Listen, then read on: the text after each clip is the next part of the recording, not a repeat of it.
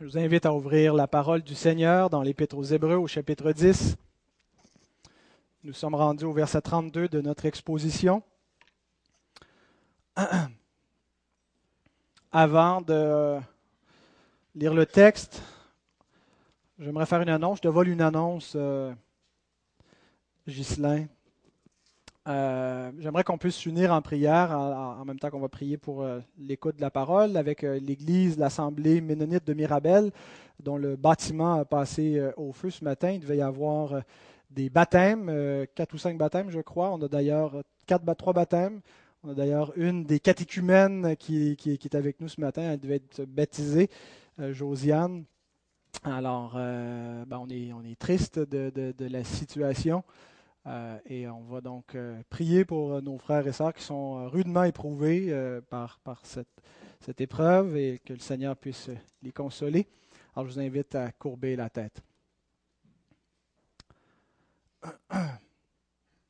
Seigneur notre Dieu, notre Père, nous venons humblement devant toi avec reconnaissance, également reconnaissance d'être tes enfants, de porter ton nom d'être les héritiers de ton royaume. Seigneur, nous nous savons faibles, vulnérables et nous avons besoin de toi, d'être de, secourus dans nos besoins, d'être fortifiés, d'être enseignés. Et nous te demandons de, de, nous venir en aide ce matin afin qu'on puisse se concentrer sur ta parole. Nous sommes facilement distraits.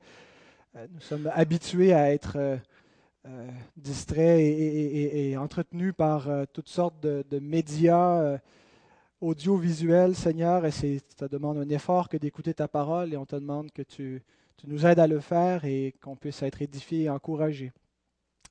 Seigneur, euh, ce matin, nous voulons aussi euh, nous unir dans la prière avec cette assemblée euh, où André Bourque, ce frère, te sert depuis des années.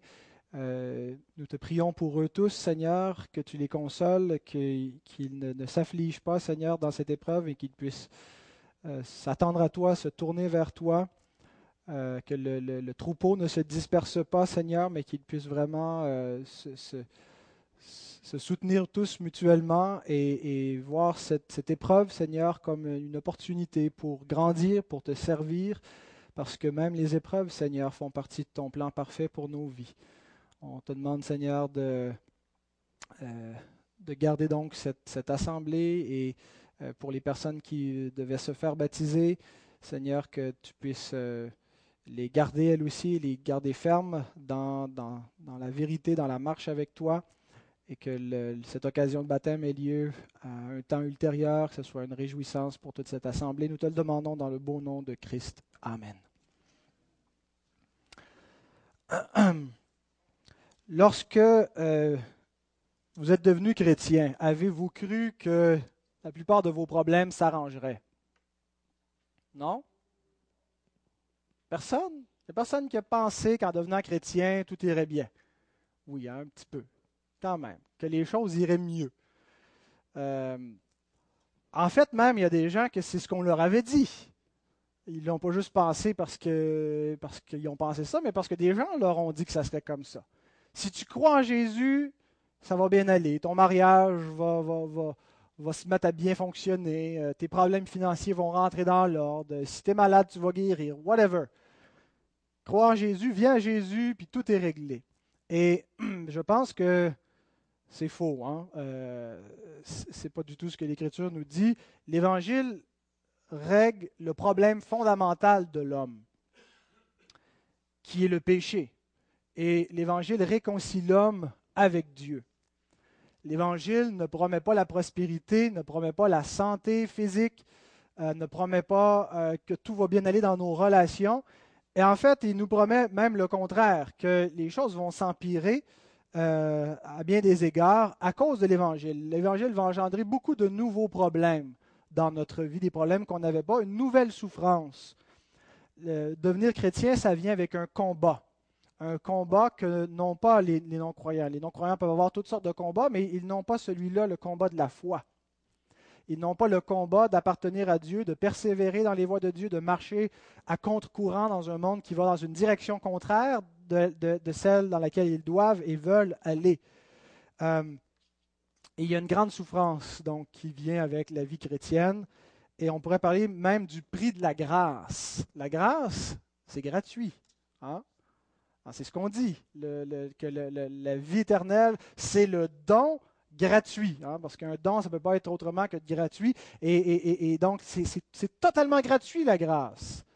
Mais il faut préciser qu'il y a un méchant coût pareil à payer. Hein, le coût de la vie du disciple.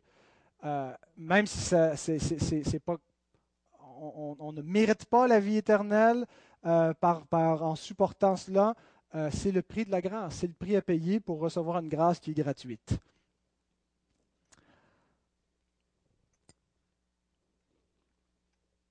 Une grosse partie du combat que nous avons amené, ou de la souffrance qui est celle des chrétiens, vient des persécutions, de l'opposition que les chrétiens rencontrent de la part des hommes. Paul nous dit dans l'épître à Timothée, la deuxième épître, chapitre 3, verset 12, Or, tous ceux qui veulent vivre pieusement en Jésus-Christ seront persécutés. C'est un constat qu'il fait. C'est vrai pour tous les chrétiens. Ce n'est pas vrai seulement en ce moment des chrétiens qui vivent euh, en Extrême-Orient, en Chine, en Corée du Nord. C'est vrai des chrétiens qui vivent en Amérique du Nord qui vivent dans le Bible Belt, dans les endroits les, plus christianisés de la planète, où même les, commerçants mettent des affiches chrétiennes, tous ceux qui veulent vivre pieusement en Jésus-Christ seront persécutés. C'est un fait. Alors, vous avez déjà ouvert la parole de Dieu, Hébreu chapitre 10, nous allons lire les versets 32 à 34, ce sera euh, le texte qui sera exposé ce matin. Souvenez-vous de ces premiers jours où, après avoir été éclairé, vous avez soutenu un grand combat au milieu des souffrances. D'une part, exposé comme un spectacle aux opprobes et aux tribulations, et de l'autre, vous associant à ceux dont la position était la même. En effet, vous avez eu de la compassion pour les prisonniers, et vous avez accepté avec joie l'enlèvement de vos biens, sachant que vous aviez des biens meilleurs et qui durent toujours.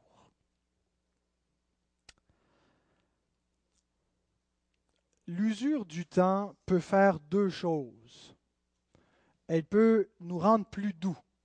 À force d'être frotté sur tout ce qui vient faire une friction sur notre vie, on peut devenir plus doux, plus patient, plus aimant, plus humble. Mais ça peut produire aussi un effet contraire. On peut devenir plus amer, plus, plus âpre, plus euh, irrité, plus impatient devant les nombreux déconvenus de la vie, et en particulier les déconvenus et les frustrations de la vie chrétienne. Vous savez, on a souvent l'attente envers les autres qui vont être plus consacrés, plus bouillants pour le Seigneur, plus fidèles dans les moindres choses comme dans les grandes choses. Et on s'attend qu'en venant dans une église, forcément, on va être dans une communauté de gens qui vont manifester l'amour, des gens qui ne nous jugeront pas, des gens qui vont savoir se sacrifier, qui vont savoir s'engager, qui vont porter les fardeaux avec nous. Et ce n'est pas toujours le cas. Et on se rend compte bien souvent que l'Église, même si elle est différente du monde, est bien imparfaite. Il n'existe aucune Église qui, qui, qui, a aucune imperfection qui soit impeccable. Nous avions des attentes en devenant chrétiens, entre autres l'attente que les membres de notre famille le deviennent également. En tout cas, l'espoir qu'ils le deviennent, l'espoir que ceux qu'on aime le plus confessent le nom de Christ. L'attente que l'Église allait croître, que des gens allaient s'ajouter. Et lorsqu'on ne voit pas les choses se réaliser comme nous les espérions, un des dangers, c'est qu'on finisse par ne plus du tout entretenir ses souhaits que on tombe dans le cynisme. Vous savez, quand on, se lasse à la longue des pécheurs, on se lasse de la conduite de l'homme, on se lasse de l'imperfection de l'Église, et on finit par ne plus croire, on finit par ne plus espérer. Notre foi devient un peu, euh, notre, notre, notre marche chrétienne, notre marche avec l'Église devient routinière, et Je pense qu'il faut demeurer réaliste. Il ne faut pas entretenir des, attentes qui ne soient pas réalistes, c'est-à-dire penser que, tout va aller comme, on l'imagine ou comme on le voudrait. Il faut toujours, lorsqu'on est dans, enfant de Dieu, savoir que tout n'ira pas nécessairement euh, comme, on le souhaite de tout notre cœur. Mais il ne faut pas pour autant cesser de le souhaiter. Il ne faut pas cesser d'espérer et de travailler vers ces buts-là. Ne faut pas baisser les bras et dire non, ça n'arrivera jamais. Les choses vont arriver comme Dieu veut qu'elles arrivent. Et Dieu veut que nous évitions de devenir amers, frustrés, hostiles, cyniques, qu'on cesse de croire, qu'on devienne incrédule, qu'on cesse de s'engager parce qu'on trouve ça trop souffrant d'espérer, d'être encore trompé par nos attentes qu'on a eues envers des personnes. Et c'est pourquoi l'auteur dit, souvenez-vous de ces premiers jours. Souvenez-vous du moment où vous avez été éclairé. Souvenez-vous du moment où vous avez compris la grâce, que vous avez réellement compris l'Évangile et que vous avez cru et que, vous avez eu l'assurance que vous étiez enfant de Dieu. Souvenez-vous de la joie à ce moment-là. Souvenez-vous que vous étiez prêt à souffrir parce que vous aviez trouvé le trésor auquel aucun autre trésor ne peut se comparer que vous possédiez la chose la plus précieuse au monde et que vous étiez heureux. Même si d'avoir trouvé ce trésor engendrait des souffrances dans votre vie, vous étiez prêt à aller subir ces souffrances-là. Et c'est l'effet du premier amour. Vous savez, lorsqu'on tombe en amour, lorsqu'on devient amoureux, on est prêt à tout. D'ailleurs, ma femme me le reproche encore un peu parfois. Hein, lorsqu'on a commencé à se fréquenter, je vais arrêter de limiter, mais elle me reproche que je faisais des choses extravagantes, que j'étais prêt à, faire des folies, à faire des, des, choses, euh, des choses folles par amour, par passion. Et, euh, mais c'est pas vrai que ça s'est atténué. Elle pense que c'est atténué, mais pas du tout. Elle s'en rend plus compte le premier amour, la, passion initiale en produit cette intensité où on est prêt à tout. On est prêt à faire des sacrifices, on est prêt à, se déplacer, faire de, grandes distances, à renoncer à plein de choses, parce qu'on ne vit que pour ça, on carbure à ça. Et il y a souvent cette, passion-là qui vient aussi avec la conversion chrétienne. Lorsqu'on devient enfant de Dieu, il y a souvent le coup de foudre. Tous ne l'ont pas nécessairement vécu comme ça, mais beaucoup l'ont vécu avec une grande intensité d'avoir connu le Christ, d'avoir connu le Fils de Dieu, d'avoir connu Dieu lui-même. Et ils étaient prêts à tout, prêts à souffrir pour lui, prêts à, participer à tout ce que, le Fils de Dieu allait mettre dans leur vie, à, se joindre à l'Église de Dieu et à vivre intensément la vie d'Église. Il y avait une joie à le faire. Et leur famille a commencé à les trouver un peu étranges, à, parler contre eux, mais il le subissait joyeusement. On était heureux de ça, c'était pas grave, parce qu'on avait le Seigneur, puis on espérait que Dieu allait tous les gagner comme il nous avait gagnés. Et il est vrai, lorsqu'on devient nouveau chrétien, qu'on n'a pas nécessairement encore toute la maturité, que la Bible nous dit que, par exemple, qu'un nouveau croyant ne doit pas venir ancien, euh, parce qu'il doit, prendre la maturité. Mais lorsqu'on devient nouveau chrétien, on est souvent passionné pour Dieu, et c'est une excellente chose. Une chose qui n'est pas facile, par contre, à conserver avec le temps. Mais une chose qui est absolument nécessaire pour persévérer dans la souffrance. La souffrance d'être chrétien. Et je pense que l'exhortation qu'on a dans l'Épître aux Hébreux est très semblable, comparable à celle que Jésus donne en Apocalypse, chapitre 2, versets 4 et 5, lorsqu'il parle à une des églises et lui dit ce que j'ai contre toi, c'est que tu as abandonné ton premier amour. Souviens-toi donc d'où tu es tombé, repens-toi et pratique tes premières œuvres. Mes frères, mes sœurs, nous devons absolument retrouver ce premier amour. Ou si nous ne l'avons jamais eu, nous devons le trouver pour une première fois. cette passion pour le nom du Seigneur. Et c'est très simple hein, ce qu'il nous dit. Souviens-toi. Remarquez, c'est exactement la même chose que l'Épître aux Hébreux. Souvenez-vous de ces premiers jours. Et Jésus dit, souviens-toi, pour revenir à notre premier amour, il faut d'abord se souvenir. Se rappeler quelle était notre disposition. Pourquoi est-ce que nous étions tant enflammés Quelle perspective nous avions que nous avons perdue avec le temps Qu'est-ce que nous n'avons pas entretenu Souvenez-vous. Ensuite, il lui dit, repens-toi. Confesse à Dieu que tu n'as pas entretenu certaines choses, que tu as négligé, que tu l'as laissé tomber, que tu as laissé la perspective se perdre, la joie, que tu n'as pas entretenu le feu. Et pratique tes premières œuvres. Se repentir, c'est confesser pour revenir, pour pratiquer à nouveau ce qu'on faisait, qui faisait qu'on avait une passion intense pour le nom du Seigneur. Et cette disposition est absolument nécessaire pour souffrir à long terme sans devenir amer, sans devenir cynique, sans perdre espoir de tous ces désirs, tous ces souhaits qu'on a pour l'avancement du règne de Dieu dans nos vies, dans notre foyer, dans le monde.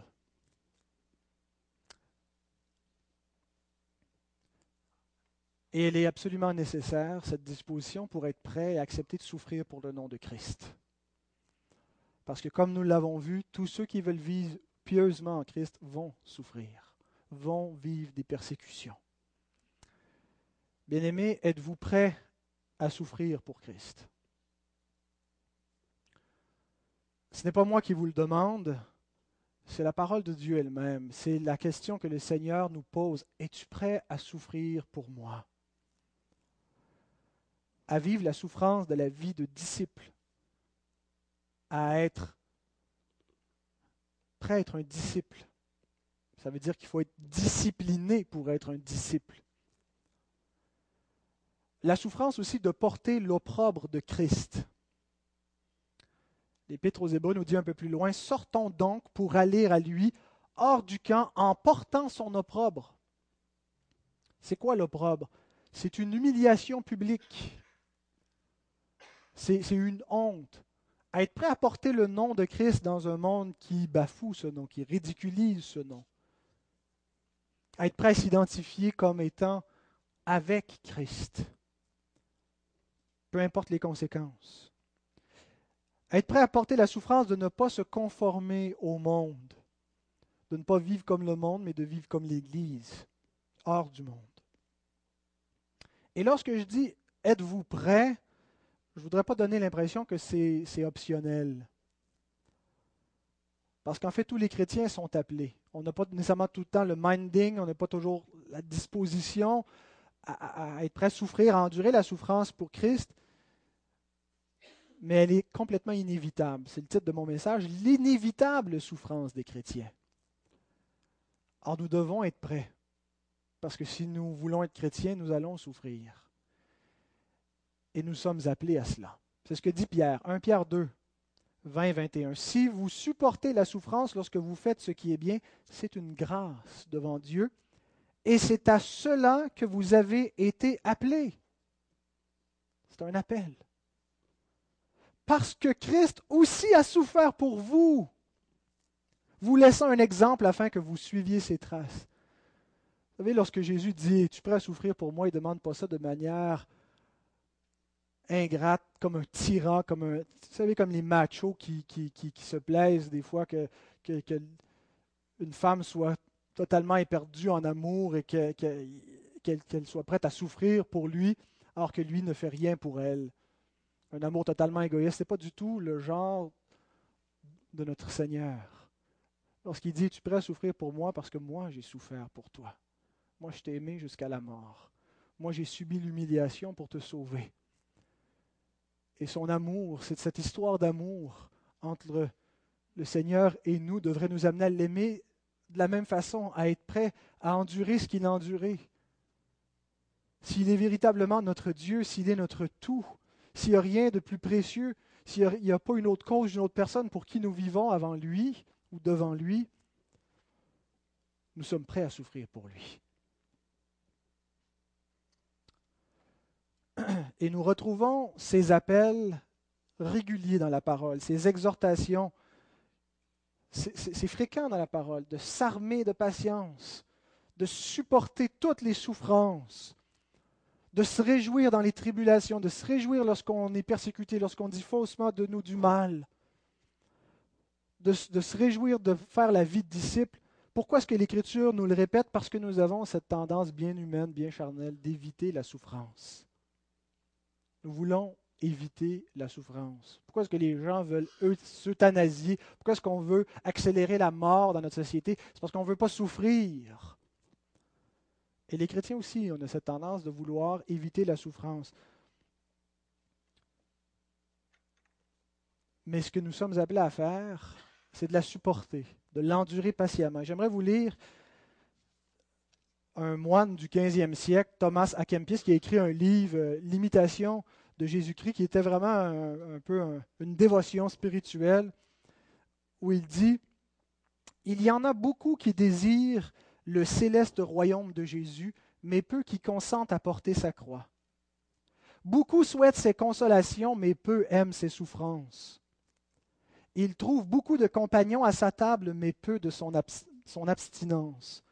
Tous veulent partager sa joie, mais peu veulent souffrir quelque chose pour lui.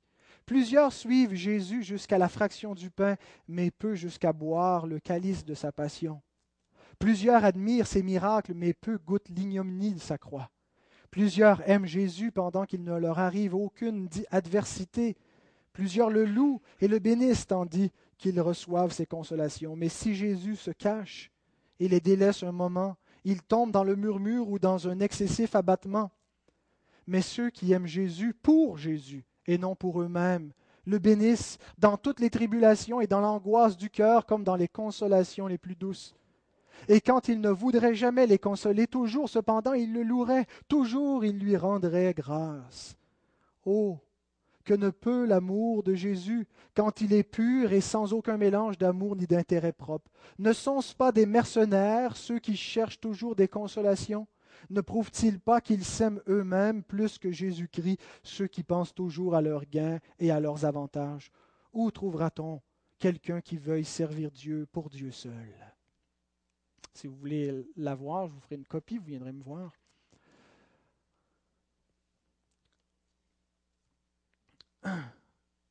On va regarder d'un peu plus près la nature de la souffrance du chrétien.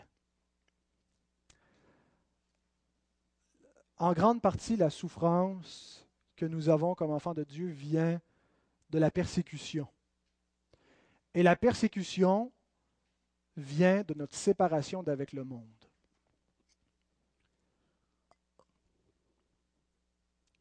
La séparation est un concept très très très fort dans le Nouveau Testament. Je vous lis quelques versets rapidement. Jésus dit dans Jean chapitre 15, verset 19, Si vous étiez du monde, le monde aimerait ce qui est à lui. Mais parce que vous n'êtes pas du monde et que je vous ai choisi du milieu du monde, à cause de cela, le monde vous hait. Il y a une séparation entre le monde et l'Église. Et parce que l'Église n'est pas du monde, elle rencontre l'hostilité du monde. Un peu plus loin, Jésus dit, Je leur ai donné ta parole en parlant au Père, et le monde les a haïs parce qu'ils ne sont pas du monde, comme moi je ne suis pas du monde. Je ne te prie pas de les ôter du monde, mais de les préserver du mal. Ils ne sont pas du monde comme je ne, suis pas du monde. Jean nous dit dans son épître, en parlant du monde, il dit, en parlant des non-croyants, eux, ils sont du monde. C'est pourquoi ils parlent d'après le monde, et le monde les écoute. Nous, nous sommes de Dieu. Celui qui connaît Dieu nous écoute, celui qui n'est pas de Dieu ne nous écoute pas. C'est par là que nous connaissons l'esprit de la vérité et l'esprit de l'erreur. Celui qui écoute Dieu est de Dieu. Et il n'est plus du monde, il est séparé. Celui qui est du monde écoute les choses du monde, s'intéresse au monde et ne s'intéresse pas à Dieu. Et il y a une séparation entre les deux. Et Jésus nous dit que c'est sa parole qui a apporté cette séparation. C'est une épée qui est venue mettre entre les siens et le monde. Luc 12, 51 à 53. Pensez-vous que je sois venu apporter la paix sur la terre? Non, vous dis-je, mais la division. Car désormais cinq dans une maison seront divisés.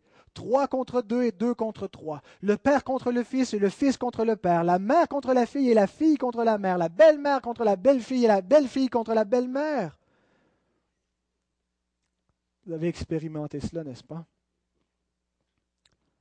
Et nous voyons dès le commencement de l'Écriture comment cette séparation se manifeste. Ce n'est pas une séparation entre les deux, complète indifférence de la part du monde, de la part de l'Église.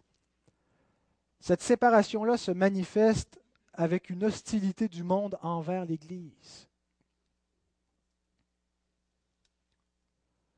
On le voit avec Caïn et Abel. 1 Jean 3.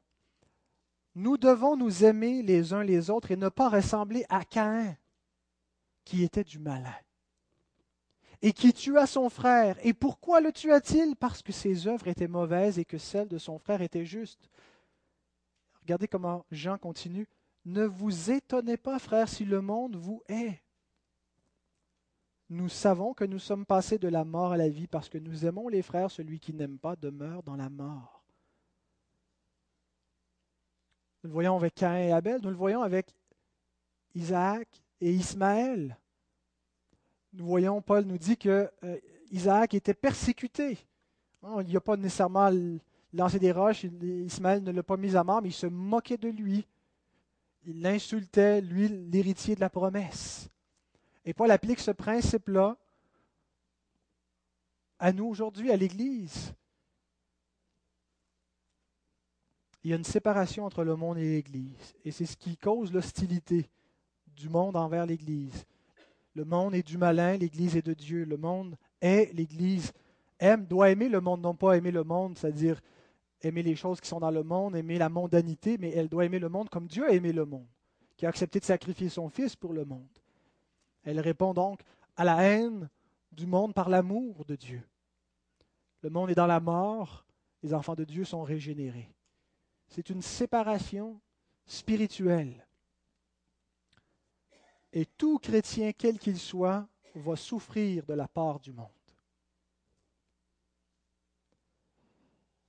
Au moment où on se parle, il y en a qui, parce qu'ils portent le nom de Jésus-Christ, sont persécutés. Bien plus que nous. Ils n'ont aucune liberté de conscience. Ils n'ont pas le droit dans leur pays de confesser le nom de Jésus-Christ, n'ont pas cette liberté de religion. Ils se réunissent clandestinement cachés et lorsqu'on les, on les surprend, certains sont dépouillés, on leur enlève leurs possessions, leurs biens, on les sépare, on divise les familles, des gens sont emprisonnés pour leur foi. Beaucoup sont mis à mort. Beaucoup ont été mis à mort dans des grandes souffrances.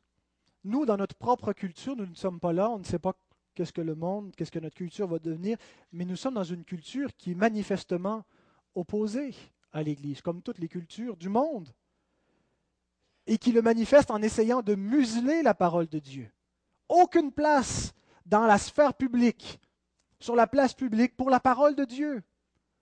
Aucun droit de parole à tout ce qui a les, allures, tout ce qui a l'odeur de, du judéo-christianisme. Il faut séparer la religion de l'État et, la religion l'Église n'a absolument pas voix au chapitre. Il y a d'autres religions pour lesquelles on peut, on peut s'aplaventrir et accommoder de toutes sortes de façons, mais certainement pas l'Église du Christ et la parole de Dieu. Il y a un mépris continuel, des moqueries. C'est à peu près ce à quoi nous avons à faire face. Et individuellement, nous vivons cette séparation à différents niveaux, chacun de nous, avec plus ou moins de souffrance. Nous le vivons dans notre mariage, certains qui sont mariés avec un non-chrétien, une non-chrétienne. Dans les affaires, certains qui veulent conduire leur entreprise devant Dieu, mais dans un monde qui ne veut pas vivre devant Dieu dans les amitiés, nos relations, dans notre famille, le travail, les contacts, combien d'obstacles est-ce que nous rencontrons à notre foi? Combien de pressions est-ce qui ne se manifestent pas contre nous pour nous faire nous relâcher, pour nous faire cesser de croire, pour nous faire à tout le moins nous amoindrir, nous empêcher de nous consacrer à Dieu, nous empêcher d'obéir à Dieu en toutes choses? Certains subissent même des menaces. Certains d'entre nous ont eu des coups à cause du Christ, ont été ridiculisés. Est-ce que ce n'est pas le cas? À différents degrés, nous tous, parce que nous portons le nom de Christ, parce que nous le suivons, nous souffrons. Il y a une séparation et nous souffrons ces choses parce que nous sommes chrétiens. Et les Hébreux souffraient ces persécutions. Leur bien avait été spolié.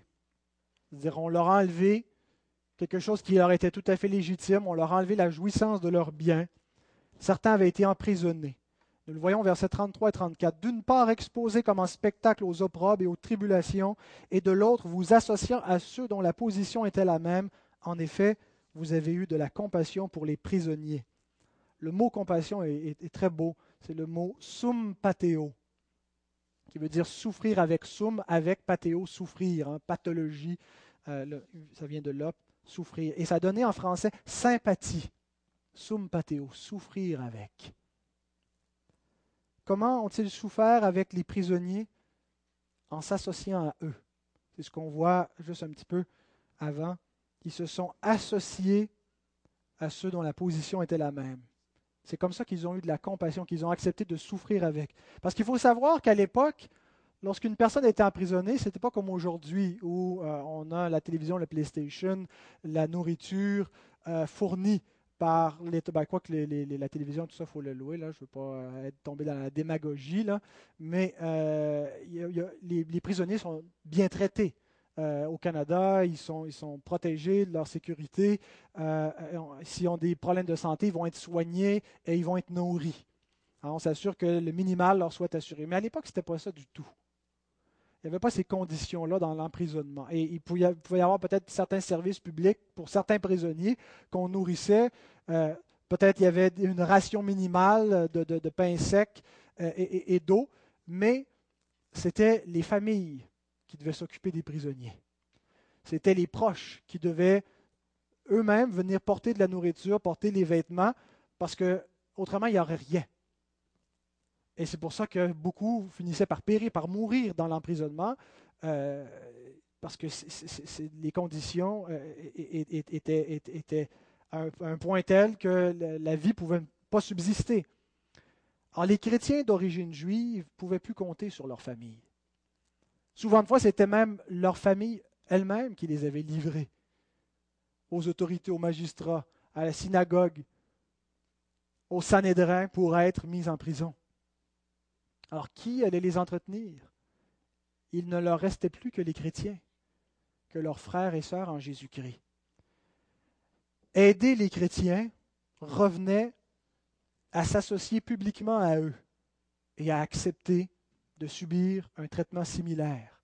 Dès l'instant où vous veniez donner un coup de main aux frères emprisonnés, vous vous associez à eux. Et ça n'allait pas être long que des persécutions allaient venir contre vous, que vous alliez être vous-même excommunié de la communauté juive. Notez que les persécutions viennent généralement de l'intérieur, viennent des gens avec lesquels nous partageons quelque chose les gens avec qui nous avons quelque chose en commun, nous appartenons à une même ethnie. Il y a une base commune. On lit par exemple dans Thessaloniciens, chapitre 2, verset 14, Vous êtes devenus les imitateurs des églises de Dieu qui sont en, Jésus-Christ dans la Judée, parce que vous aussi, vous avez souffert de la part de vos propres compatriotes les mêmes maux qu'elles ont souffert de la part des Juifs. Les églises de Judée, les églises euh, donc, qui, qui était à Jérusalem et autour, souffraient de la part des Juifs. Les païens, eux, ne souffraient pas de la part des Juifs. Les Juifs n'avaient rien à faire que les païens se convertissaient à Christ. Ils ne s'occupaient pas d'eux. Mais ils souffraient de la part de leurs propres compatriotes païens. Les Romains, les Grecs, les gens du territoire qui n'acceptaient pas qu'ils se soient convertis au christianisme. Et les Juifs, ce n'était pas les païens qui les persécutaient. Ben, dans, certains cas, ça, ça, a été ça. Mais les Juifs, les chrétiens d'origine juive se faisaient persécuter par les Juifs. Les persécutions viennent de l'intérieur, de gens avec lesquels nous partageons quelque chose. Et c'est ce qui exacerbe d'autant plus notre souffrance. D'être, de subir l'opposition de gens que nous connaissons, de gens que nous aimons, de gens que nous côtoyons.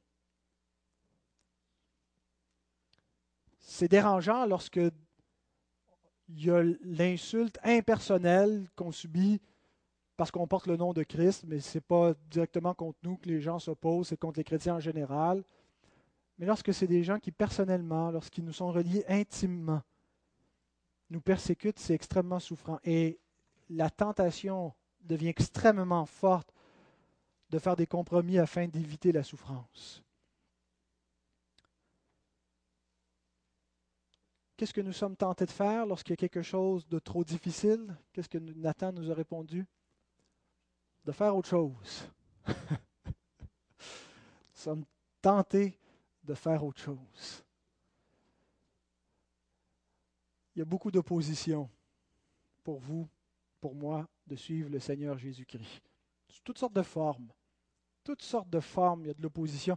Et plus l'opposition est intense et plus elle se rapproche de nos intimes, qui peuvent des fois persécuter de manière hostile, ou des fois c'est simplement par un désintérêt, par une nonchalance, par une pression, de Ah, faut pas encore aller à l'église, pourquoi tu ne restes pas? Et il y a la tentation forte de faire autre chose, d'abandonner, de faire des compromis, de moins se consacrer, d'en faire, de ne pas vivre pleinement la vie chrétienne de ne pas suivre pleinement le Seigneur Jésus-Christ. De le suivre d'une manière qui peut être acceptable pour le monde, raisonnable. On va faire des compromis, donnant-donnant. Et ainsi, on sert deux dieux. Est-ce que vous avez déjà même envisagé ça comme une possibilité d'abandonner la foi chrétienne parce que ça devenait trop difficile, du moins de diminuer, d'estomper? Comment est-ce qu'on peut être consolé dans cette affliction? Terminons avec ça rapidement. Notre consolation ne consiste pas à éviter la souffrance. Et je veux souligner en caractère grand en italique, en mettant la police en jaune euh, fluorescent, éviter la souffrance n'apportera aucune consolation à l'enfant de Dieu. On va peut-être avoir une vie qui va nous paraître plus confortable, mais absolument aucune consolation. L'auteur nous dit quelle est notre véritable consolation? Vous avez accepté avec joie l'enlèvement de vos biens, sachant que vous avez des biens meilleurs et qui durent toujours. Lorsqu'on lit le mot bien, on pense immédiatement à des biens matériels, et c'était le cas. Ils s'étaient fait enlever des fois leur maison, des possessions matérielles, mais ça va bien plus loin que des possessions matérielles qui peuvent se remplacer. Ça inclut des personnes. Ça inclut des gens que nous aimons un époux, une épouse, des enfants, un parent, des amis.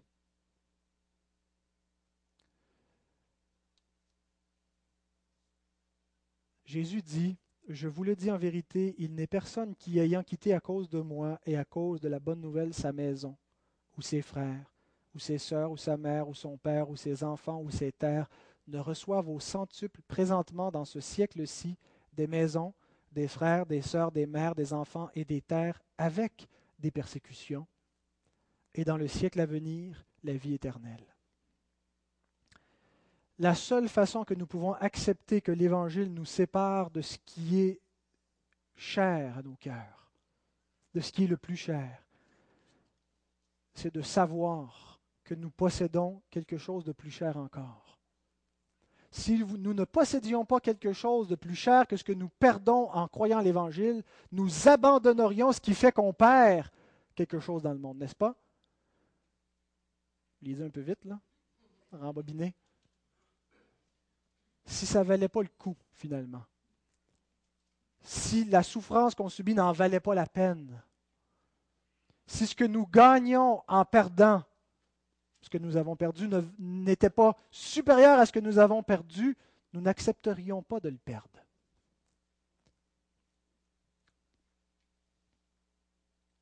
nous savons que nous ne pourrions jamais être consolés de renoncer à l'Évangile pour gagner notre famille. Si pour garder la sympathie, l'amour, la relation avec nos proches, il faudrait renoncer à Christ et, à son Évangile, nous savons que nous ne pourrions jamais être consolés d'avoir gagné notre famille à un tel prix. Mais nous savons que Dieu nous consolera et est déjà en train de nous consoler si nous avons été obligés de renoncer à ce qui nous était le plus cher à cause de lui. Ainsi, les biens meilleurs et qui durent toujours, c'est notre pleine consolation que nous avons en Christ dans son évangile.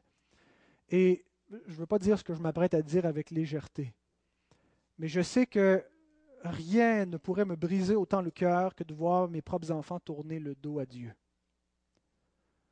De les voir dire non, de les voir simplement pas être intéressés à l'Évangile, de vivre comme le monde, d'être séduits par le monde, d'être entraînés dans le monde, d'aimer le monde et de ne rien vouloir savoir de Christ et de son royaume, ou de faire semblant.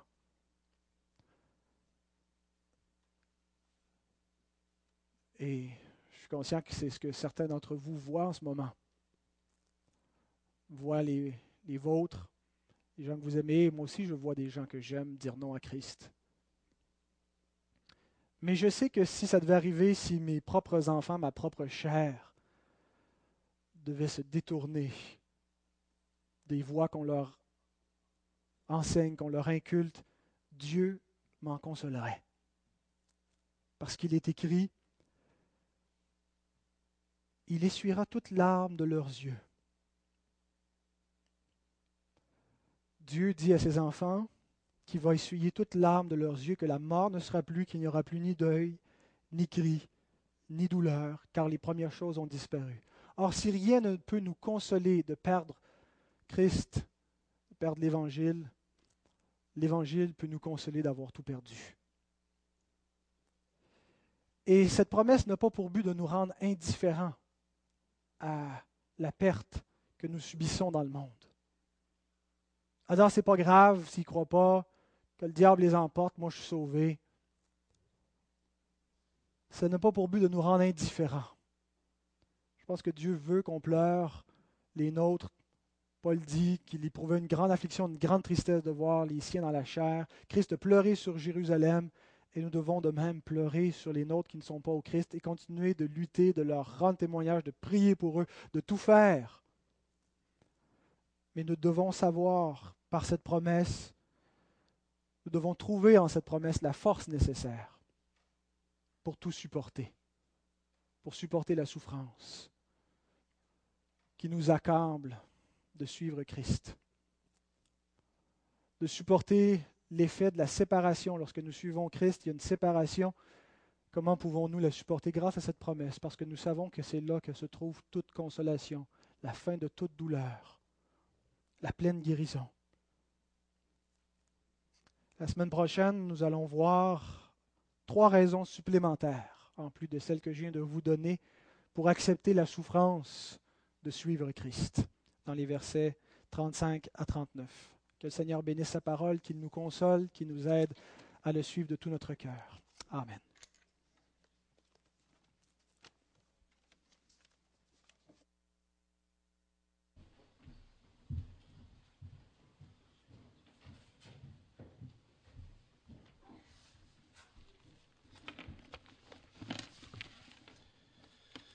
Merci Pascal. J'inviterai de Sakara.